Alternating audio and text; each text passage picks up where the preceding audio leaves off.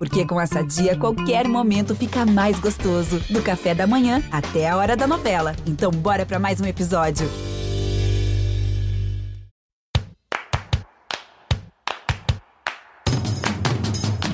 Vocês da imprensa.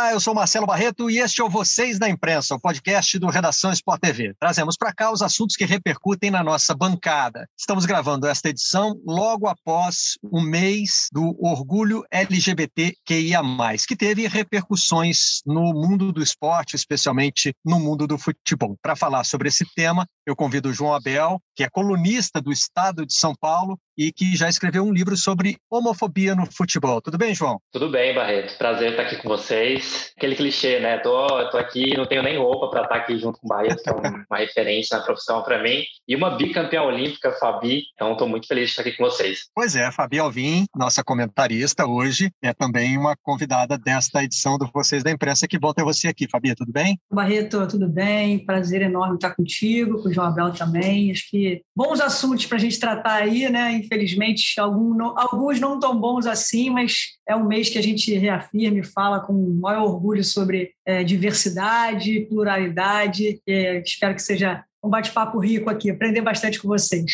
Pois é, e não é normalmente um assunto muito debatido, né? O João até escolheu um nome provocativo para o livro dele, né? O livro se chama Bicha, que é um cântico comum nas arquibancadas do futebol. É, e é curioso, né, João? Porque no futebol, teoricamente, esse grito seria dirigido a quem não é homossexual, né? Porque isso é tratado como ofensa. Você chamar um heterossexual de homossexual é visto no esporte talvez como a ofensa suprema, né? E você faz no livro um estudo da homofobia no futebol dentro e fora de campo, é isso? É isso, eu acho que você tem razão. Eu lembrei até agora do caso da Eurocopa, por exemplo, a gente viu torcedores húngaros tentando de alguma forma atingir o Cristiano Ronaldo, uh, que é sabidamente um cara que é pai, e com cânticos homofóbicos. Então, hum. é exatamente isso que você falou. Eles tentam, de alguma forma, usar esse card da homofobia para é, atingir atletas, especialmente de futebol masculino.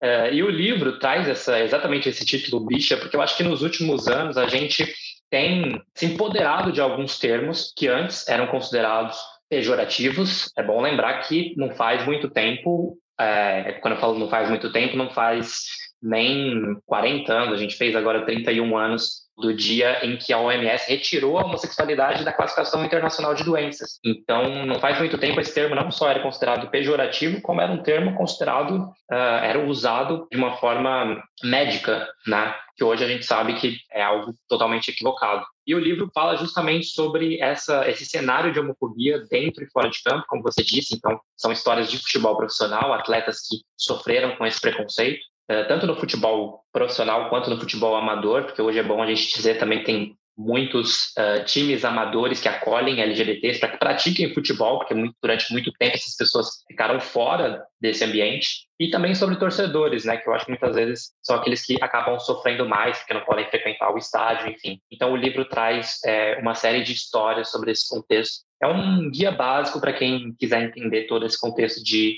é, homofobia dentro desse que é o esporte mais popular do país. A Fabi, é, que é uma estrela do vôlei brasileiro, é boleira também no sentido de gostar do futebol, torcedora do Flamengo. Você era frequentadora de arquibancada, Fabi? Queria saber como é que você é, experimentou de alguma, se você experimentou de alguma maneira esse ambiente homofóbico do futebol. Não tenha dúvida, Barreto, não tenha dúvida. Eu era frequentadora de arquibancada e praticava futebol, né? Eu sou nascida no subúrbio, então aquela infância muito na rua, né? Fazendo um pouco de tudo e gostava de futebol. E durante muito tempo, ainda sem saber nada sobre sexualidade, sobre minha orientação, sobre o que com quem eu iria me relacionar no futuro, já era taxada por gostar de futebol, né? Eu tinha apelidos, já, e é muito engraçado que hoje eu falo deles sem nenhum ressentimento, né? Mas na época era, uma, era doído, assim, era um negócio que, que eu não entendia muito bem, e de fato não, não tinha como entender, né? A gente falava quase nada sobre isso e, e era uma ofensa é, que as pessoas brincavam. Eu tinha um jogador no Flamengo né, que fez muito sucesso na década de 90, que era o Alcindo, né? Ele tinha um cabelo grande, ele tinha a carequinha na frente e tinha o cabelo grande. E o fato de eu ter o cabelo grande, é, os meninos, e, e, e, aí era um, era utilizado por todos os meninos, pessoas que me rodeavam, utilizavam isso como um apelido, né? Na verdade, como uma ofensa. É, no início, quando eu não entendia muito bem, eu achava que era porque eu, de fato, tinha uma certa desenvoltura no futebol e, e aquilo era um elogio, digamos assim. Mas não era, aquilo era para me, né, para me machucar, para me ofender. E, e é muito doido. Assim, hoje, hoje não tem mais dor sobre esse assunto, viu? mas durante muito tempo eu não curti o Alcindo, não. Eu tinha um certo problema com ele. Frequentava muito Maracanã, esse ambiente de torcida muito tóxica, né? Assim, era uma coisa. Eu sempre fui aquela fanática, torcedora que acompanhava o time é, muito de perto e certamente repliquei esses, esse contexto homofóbico, né? De forma muito menos consciente, mais esclarecida do que eu sou hoje, né? Hoje eu entendo que certamente repliquei muitas vezes isso, mesmo sofrendo, eu acabava de alguma forma replicando, que é, que é muito natural, né? E eu também lembro muito, assim, quando a gente fala desse contexto de esporte, né, e, e a homofobia, conversando com muita gente, assim, como afasta, né, assim, como, como a homofobia afasta as crianças, por exemplo, nesse contato esportivo na escola, na educação física, né? tenho muitos amigos que pegaram aversão ao esporte. Aí, quando você vai conversar um pouquinho mais, é porque era, um, é, é, era, era uma. E aí, usando o termo do, do livro do João Abel, era aquela bicha mais afeminada quando era, quando era novo, e ele era excluído de participar dessas aulas, ou simplesmente não sentia vontade de participar, de praticar esporte, porque ele já sabia que ali viria né, uma enxurrada de, de bullying, de homofobia, né? E, e sim, assim, conversando agora e ouvindo vocês, é muito louco, assim, você vai, eu vou lá no meu passado e eu, eu vejo exatamente, é, consigo identificar exatamente em que momento, quando, onde eu sofri qualquer tipo de, de, de preconceito nesse sentido, né? Então, é, é, é, triste, né? Mas que bom que hoje a gente consegue falar um pouquinho de forma mais aberta sobre esse tema. Agora, o meio, né? O esporte e futebol é sempre o que a gente tem mais resistência para poder falar sobre esse assunto. Até o número, né, Barreto? Até o número 24 virou polêmica recentemente, né? A não utilização desse número é muito. É, é meio louco para mim, é para mim é meio descontextualizado, né? Eu não vivo esse ambiente, mas é, é, discussão, tudo é pauta né, para poder cometer e disseminar a sua homofobia. João, você conversou para o seu livro com algumas pessoas que é, talvez tenham passado por situações análogas a essa aí que a Fabi está falando, né? Sim, eu conversei bastante com, especialmente com torcedores é, que, que sofrem esse preconceito dentro do estádio. Uh, a gente tem, por exemplo, tem alguns casos muito simbólicos que aconteceram no Brasil. É, eu tenho um amigo, por exemplo, cruzeirense, que é o Yuri Sena, que viralizou na internet, porque foi fotografado ali com o namorado no Mineirão. Uh, e ele tirou forças daí para fundar uma, uma torcida LGBT do Cruzeiro. E isso é algo muito recorrente, assim, a gente tem é, esses casos acontecem especialmente dentro do estádio, né, de torcedores que se afastam um pouco desse ambiente por conta da homofobia. E isso tem muito a ver com, com o ambiente do futebol. Né? A Fabi citou esse caso da camisa 24, por exemplo, que é muito simbólico é, que mostra um pouco de como o futebol se apega nesses pequenos detalhes do, do menino afeminado, né, do jogador que de repente não é não performa aquele estilo de boleiro que a gente conhece, né, do macho, do, pai de família e de repente já se afasta um pouco. Então a gente tem, por exemplo, um caso muito emblemático também é do Douglas, que é um ele chegou a ser jogador do Botafogo profissional, mas se afastou do futebol porque era um homem gay e hoje ele joga no time amador LGBT no Rio de Janeiro. Então são casos que acontecem com muita frequência e a gente tem que ter consciência de que a gente precisa criar um ambiente mais mais acolhedor para essas pessoas, né? A gente sabe, a gente tem por exemplo agora o caso do primeiro jogador na NFL que se assumiu gay, mas no futebol brasileiro, por exemplo, a gente não tem esse tipo de, de espaço para falar sobre isso. Então, a gente acaba tendo pessoas que escolhem ali o seu dever de profissão, que é jogar futebol, em vez de se relacionar ou expor a sua, a sua sexualidade. No ano passado, a gente teve, por exemplo, está relatado no livro da primeira divisão do futebol inglês, que escreveu uma carta anônima num jornal inglês dizendo que era gay, mas ele a gente não sabe quem é esse jogador, ele só diz que é gay que joga na primeira divisão do futebol inglês uh, e que sofre com isso porque ele não pode se relacionar, ele tenta tratar isso, tem problemas de saúde mental, inclusive por conta disso. É, então, quantos e quantos jogadores e torcedores não estão tolhidos dessa liberdade de ser quem são por conta do ambiente de futebol? O ambiente do esporte feminino é mais tolerante, Fabi? Ou também existe esse receio de a pessoa externar a sua orientação sexual? Esse, esse receio ainda existe no feminino?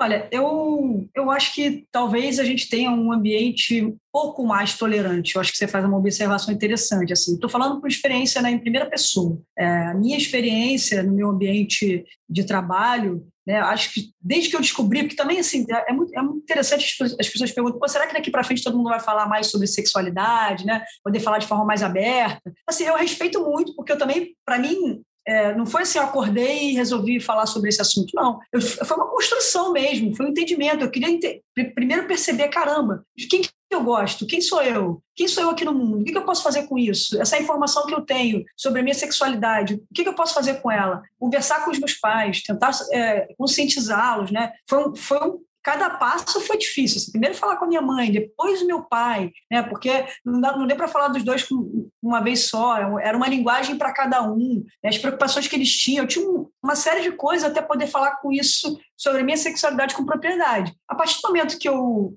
que eu entendia quem era eu no mundo, eu falei, cara, daqui para frente eu não vou mais viver escondida, assim, eu vou falar cada vez mais aberta, de forma natural, não reuni ninguém para falar, eu, as pessoas perguntavam, eu respondia. Não sei se elas estavam preparadas para ouvir, mas eu estava muito preparada para dizer. E aí, assim, eu fui tornando esse ambiente, para mim, da minha convivência com as pessoas, mais natural, assim, foi uma coisa natural. E aí, assim, sempre fui muito respeitada, mas eu acho que por conta de ter essa posição, de talvez estar sempre falando, Barreto, talvez as pessoas pudessem ficar menos seguras para fazer certos comentários perto de mim. Né? Eu, eu, eu, eu posso te falar assim, eu, eu vivi pouquíssimas histórias que eu posso te relatar assim, ou quase nenhuma história que eu posso te relatar assim, cara, foi homofobia, homofobia escrachado, explícito. Talvez num, num discurso que a gente fala, putz, esse, talvez essa palavra não fosse adequada, assim, mas eu nunca percebi. Uh, o, que eu, o, o, que eu via e o que eu vivi, uh, talvez as pessoas não se sentiam 100% confortáveis num ambiente onde tivesse mais uma pessoa da mesma orientação que eu, onde a gente falasse de forma mais um papo mais íntimo, assim, talvez as pessoas né, se retirassem e tal, mas eu te confesso que eu também sei que é um privilégio, né? Óbvio que o ambiente que eu vivi não relata todos os ambientes esportivos, né? E aí se a gente for levar para o futebol feminino, eu já não sei como é que funciona, né? se for levar para o basquete, eu também não sei como funciona. Mas eu, eu entendo que talvez o esporte feminino ele tenha um pouco mais de tolerância, mas eu não sei se ele é tão menos tóxico assim, mas é, assim, essa é a minha grande dúvida. Estou falando em primeira pessoa o que eu vivi da minha experiência enquanto falando da minha orientação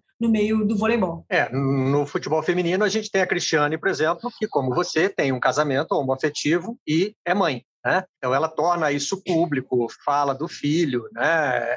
Eu, eu não vejo ainda isso acontecendo nem remotamente no futebol. O João vai se lembrar do caso do Richarlison, que surgiu uma informação de que ele daria uma entrevista né, para expor a sua orientação sexual. Essa entrevista não aconteceu. E apesar disso, e apesar de o Richarlison não ter se pronunciado em momento nenhum sobre a sua orientação sexual, houve protestos, no clube que ele defendia na época, clube que ele defendeu depois, clube que chegou a anunciar a contratação, né, mas é, a, as torcidas protestaram de forma violenta. Né?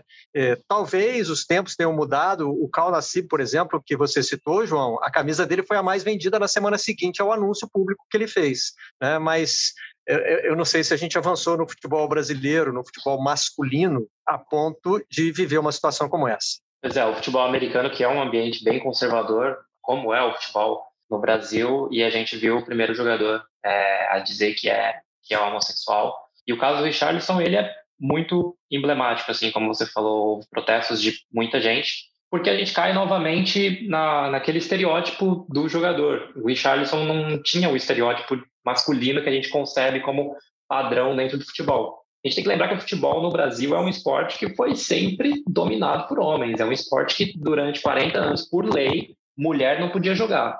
Então, só isso já diz muito de como a cultura do futebol foi construída ao longo de todo o, o último século. Né? Então, quando o jogador ele se desvia desse padrão masculino, e o Richarlison é, tinha muito disso, a gente tem essa cobrança pesada sobre como ele deveria ser. Coisa que a gente não deveria ter, porque cada um é como é e ponto final.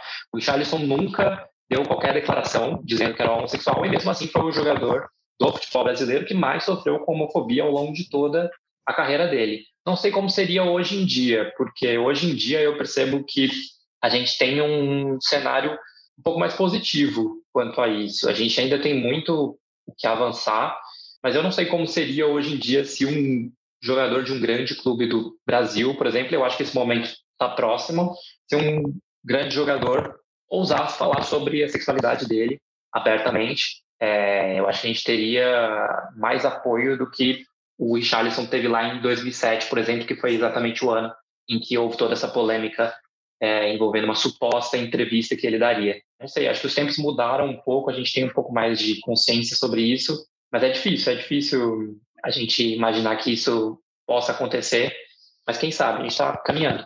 Fabi, a gente viu esse mês posicionamento de clubes.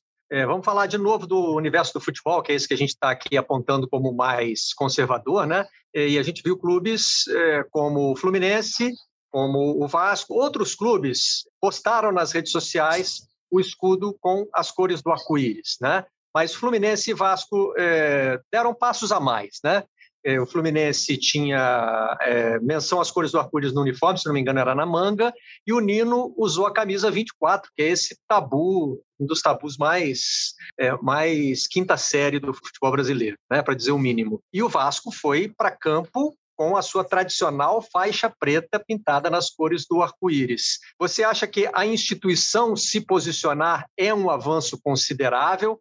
Ou talvez os jogadores ainda não estejam preparados para acompanhar, e se a comunidade dos atletas não abraçar, a causa não avança? Bom, primeiro quero dizer que eu sou uma rubro-negra roxa, doente, louca, apaixonada, mas eu fiquei muito tentada em comprar a camisa do Vasco. Estava aqui, inclusive, falando com o João Abel antes da gente começar o bate-papo sobre isso. Assim, é, eu não sei qual é lá dentro, assim, foro íntimo, qual é a intenção, se tem marketing, se não tem. Eu, eu não estou nem aí para isso. O importante para mim é o que foi feito. Eu acho que a causa, é, eles talvez não entendam o tamanho, o simbolismo disso. Assim. O Brasil é o país que mais mata LGBT no mundo. Então, assim, é, é, é um passo que pode parecer mínimo para eles. E talvez o que mais me surpreenda é que outros times não tenham feito, assim, ou fizeram de forma muito discreta, né? Mas a gente estava comemorando aqui, eu estava vibrando, eu falei, cara, que bom que foi feito. Eu acho que as narrativas elas são muito importantes, né? A forma de falar, a gente tem tem que ter uma consciência de, de certas piadas, né? É uma mudança cultural para que isso para que isso se envolva, né? para que os jogadores se envolvam nesse sentido. Né? O bate-papo entre eles, e aí a gente sempre ouviu falar nas entrelinhas, ah, o papo do boleiro, né?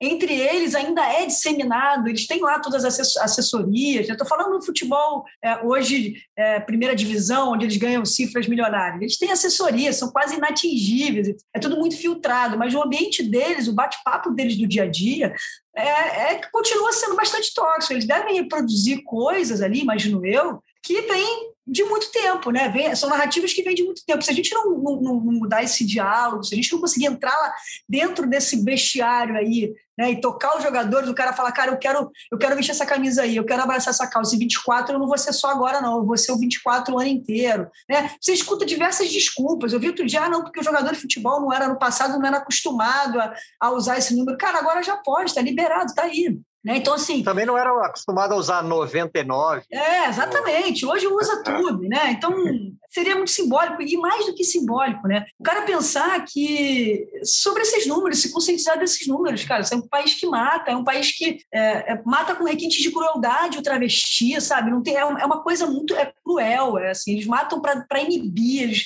eles vão para, sabe, a, a, a, coisa é feita para machucar, assim, para dizer, olha, não, não aceito, não tolero. E eu, eu não sei, assim, eu concordo com o João Abel, acho que a gente está caminhando, eu espero ainda estar viva para um dia poder ter um um discurso onde o cara chegue e fale abertamente sobre isso e que seja alguém que, assim, meio que incontestável nesse sentido, né, do, do, do, perfil, personificar o grande atleta, um goleador, né, que, que não tem nenhuma relação, cara. Barreto, a gente viveu durante muito tempo, e aí fugindo um pouco só da, da questão da, da homofobia, indo para a questão do gênero, a minha geração em 2004, cara, sofreu a coisa do, de ser amarelona por ser mulher, entendeu? Por ser quem era, por ser por gênero. E, e aí a gente tem que provar depois, provar, né, teve que, teve, teve que vir uma medalha de ouro em 2008, como se isso fosse a coisa mais fácil do mundo, para dizer que a questão da discussão ela tem que ficar na performance, e não, não no gênero. Né? A discussão tem que, ter, tem que estar ali. Assim. A gente pode falar do futebol, o cara que poxa, ele não evitou o gol. Cara, que se ele. Com, com, quem ele dorme, o que ele faz,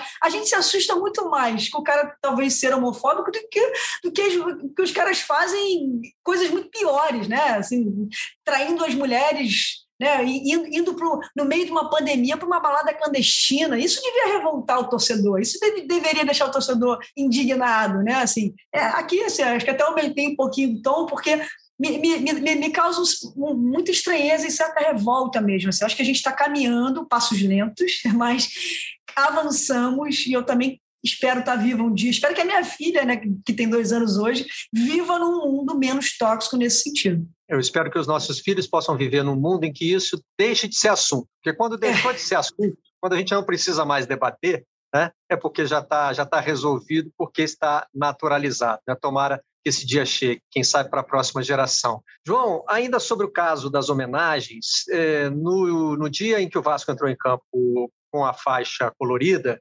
o capitão do time, Leandro Castan, fez uma postagem com uma referência bíblica né, citando um trecho da história de Noé, em que Deus diz aos homens para se, aos homens que eu digo no sentido de a humanidade, né, homens e mulheres, para que se reproduzissem e povoassem a terra. Isso foi encarado como uma rejeição à homenagem. Da mesma forma que a gente citou que o Richarlison nunca deu a tal entrevista, é justo dizer que o Castan em nenhum momento foi literal, sou contra a homenagem do Vasco, tanto que ele entrou em campo e usou a faixa. Né?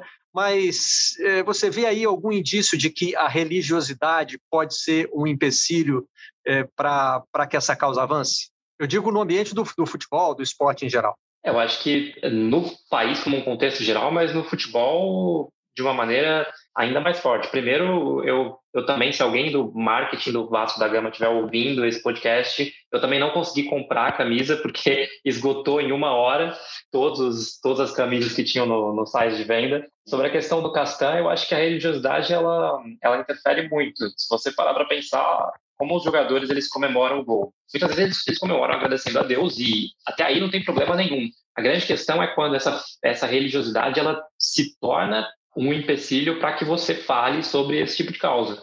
É, eu também, assim como a Fabi, eu fico um pouco revoltado quando a gente vê atletas se posicionando contra esse tipo de ação, que é uma ação simplesmente por respeito. O Vasco colocou ali uma, uma ele, ele colocou na arquibancada a palavra respeito, que é o básico, é o básico que é pedido a respeito, mas não se incomodam com outro tipo de coisa, com outras coisas. É, a gente vê, por exemplo, no Brasil, uma série de problemas que essa masculinidade tóxica traz. Então, você tem uma série de pais que não assumem os filhos, a gente é o país que mais mata LGBT, a gente tem uma série de feminicídios. Beleza, a gente vai se revoltar contra essas coisas ou a gente vai se revoltar contra o uso da camisa 24?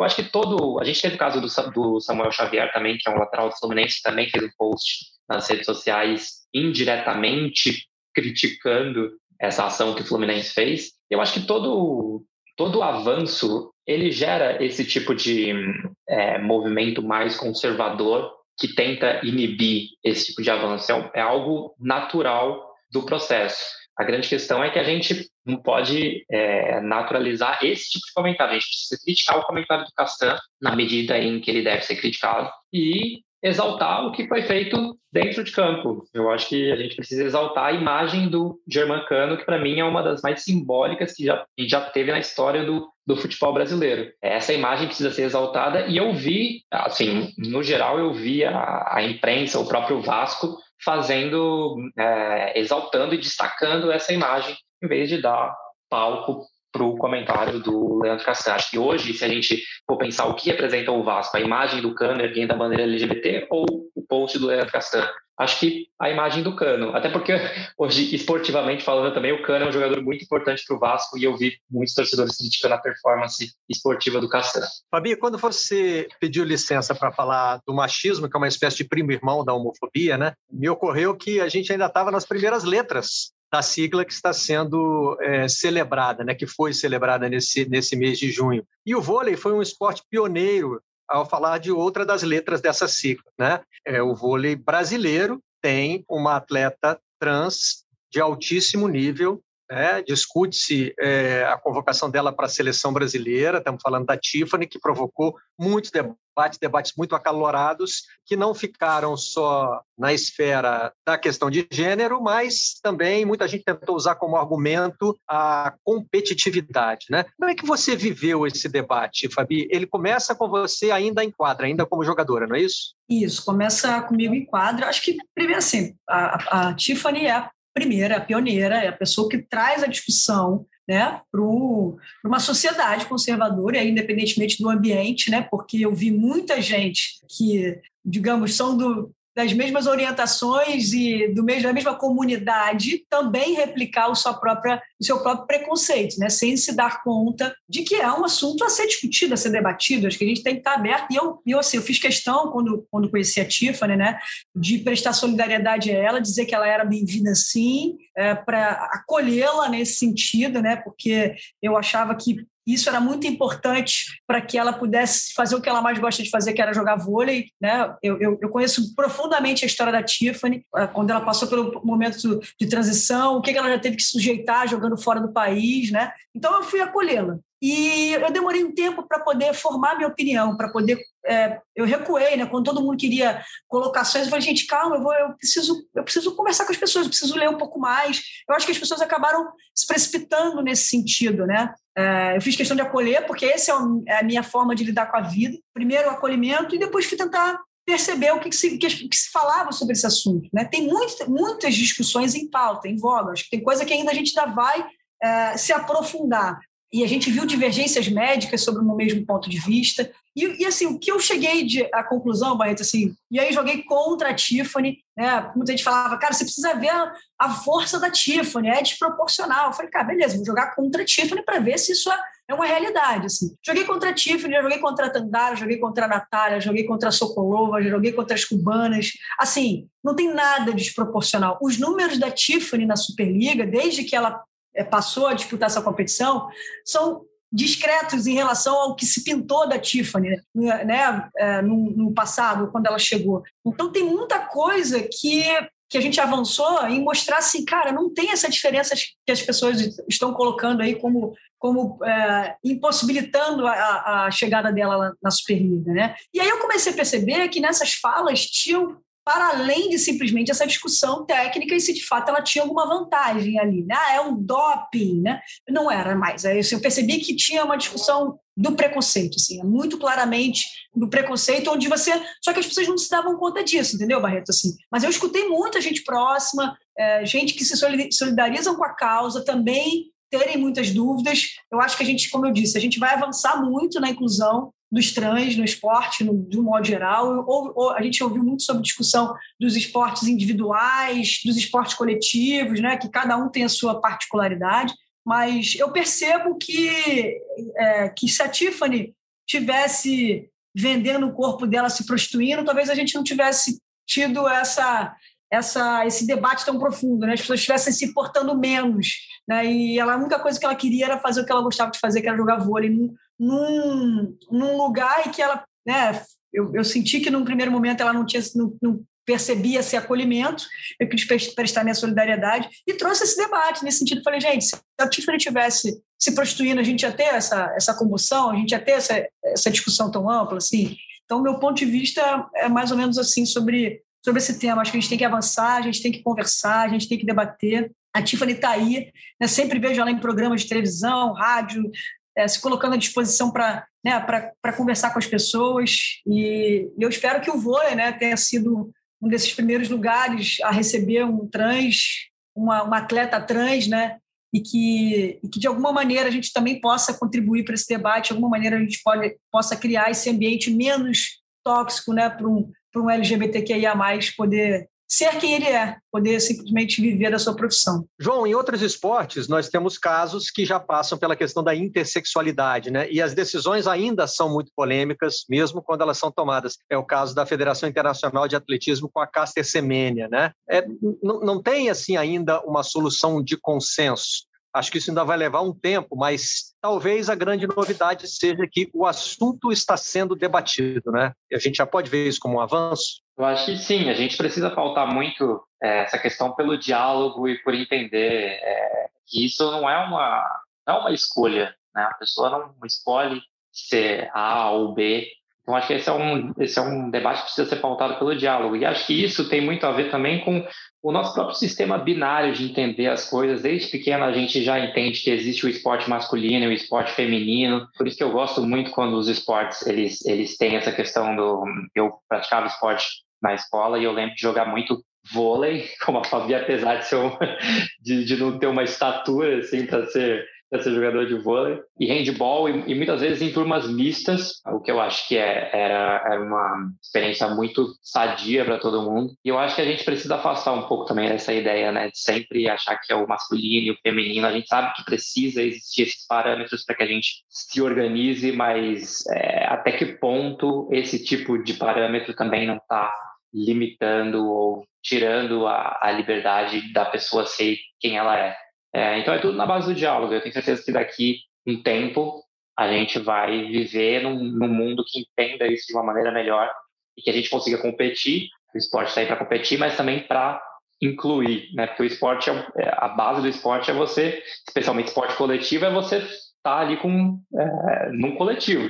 Então você não pode excluir ninguém. Acho que só o fato da gente ter esse debate é um grande, é um grande avanço. Vou fazer a mesma pergunta para vocês dois. Começando pela Fabi, eu queria saber o que vocês esperam eh, de um futuro próximo. A Fabi já falou da esperança na geração da filha dela, né? Que possa, possa ser melhor para quem está vindo aí. Mas quais são os próximos passos? Que avanços vocês acham que a gente está em condições de fazer? Ah, eu acho que esse debate do trans, né, do atleta trans, ele cada vez mais aprofundado, né? Que eu acho que, como eu falei ao longo aqui do nosso papo, né? Eu acho que os, os diálogos, a forma onde a gente se organiza para reprodução de conteúdo, isso pode ter um, um impacto muito grande, sabe? É, no meio esportivo e nessa sociedade de um modo geral, assim, sabe? É, talvez se a gente tivesse também eu espero atletas mais conscientes desse sentido, cada vez mais se informando sobre os temas. E aí eu estou falando sobre tudo, né? sobre todos os tipos de, de preconceitos imagináveis, né? Que a gente, ah, como eu já disse aqui, inclusive, né? Eu já vi um gay reproduzindo homofobia, né? Então, assim, que a gente se informe cada vez mais. Assim, o que eu espero de impacto é isso, ver os atletas mais conscientes, que a gente consiga mudar esse cenário de, de, de parar de reproduzir certas coisas, né? Que a gente tenha preocupação e que, porque assim, um atleta consciente, o um atleta que ele que ele passa, né? A gente estava até falando aqui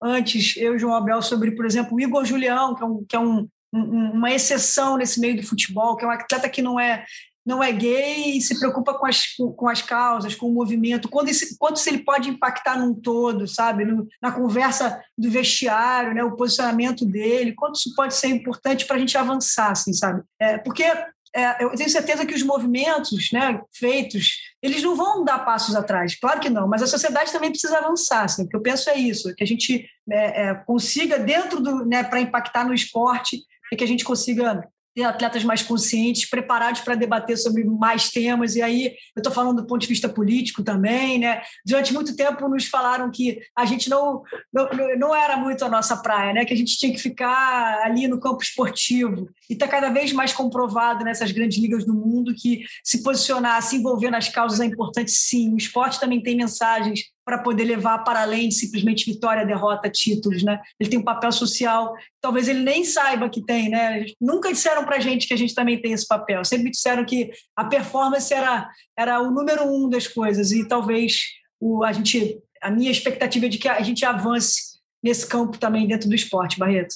É, eu acho que a gente tem, a gente tem avançado, né? Só o fato da gente estar aqui discutindo esse assunto já, já mostra que é uma coisa que talvez não acontecesse 10, 15 anos atrás. Então, eu acho, eu acho que a gente já tem avançado, mas a gente tem muito ainda o que, o que conquistar. E eu tô, tô curioso, por exemplo, para saber como é, a gente lidaria com todas essas ações dos clubes se a gente tivesse torcida no estádio. Vamos ver quando a gente voltar a ter, a ter torcida no estádio, como essas ações vão ser encaradas. E fazer ser cumprido também o que é lei. É bom a gente lembrar, né? Homofobia, é, desde 2019, foi igualada ao crime de racismo. É, é um crime inafiançável no Brasil. Então a gente precisa também que se cumpra esse tipo de lei. O futebol, nessa esteira também, o STJD já decidiu que pode se punir clubes por, por atos de homofobia da torcida. Então é importante que a gente cumpra essa lei e que a gente também crie esse ambiente de dialogar com os jogadores, porque Se tem um aliado importante que essa luta pode ter no Brasil é o futebol. Porque o futebol ele atinge milhões de pessoas e ao mesmo tempo ele é um esporte que vai atingir exatamente as pessoas que precisam ouvir sobre isso. Né? Então, quando o Cano levanta a bandeira LGBT, está falando para pessoas que muitas vezes nem sabem o que simboliza aquela bandeira e elas vão procurar saber o que é. Então, tudo isso é muito, muito importante. Eu acho que o futebol é um dos grandes aliados que, que essa luta pode ter no Brasil e eu acho que a gente, a gente ainda vai avançar muito. João Abel, Fabi, muito obrigado pela participação de vocês aqui no Vocês da Imprensa. Eu aprendi muito com esse nosso papo. Peço desculpas como homem heterossexual por qualquer erro que tenha cometido. É, a gente tem que se atualizar, tem que aprender. Palavras têm poder. Tudo isso é muito importante e foi ótimo ouvir vocês. A gente se encontra na próxima edição do Vocês da Imprensa. Até lá! Vocês da Imprensa.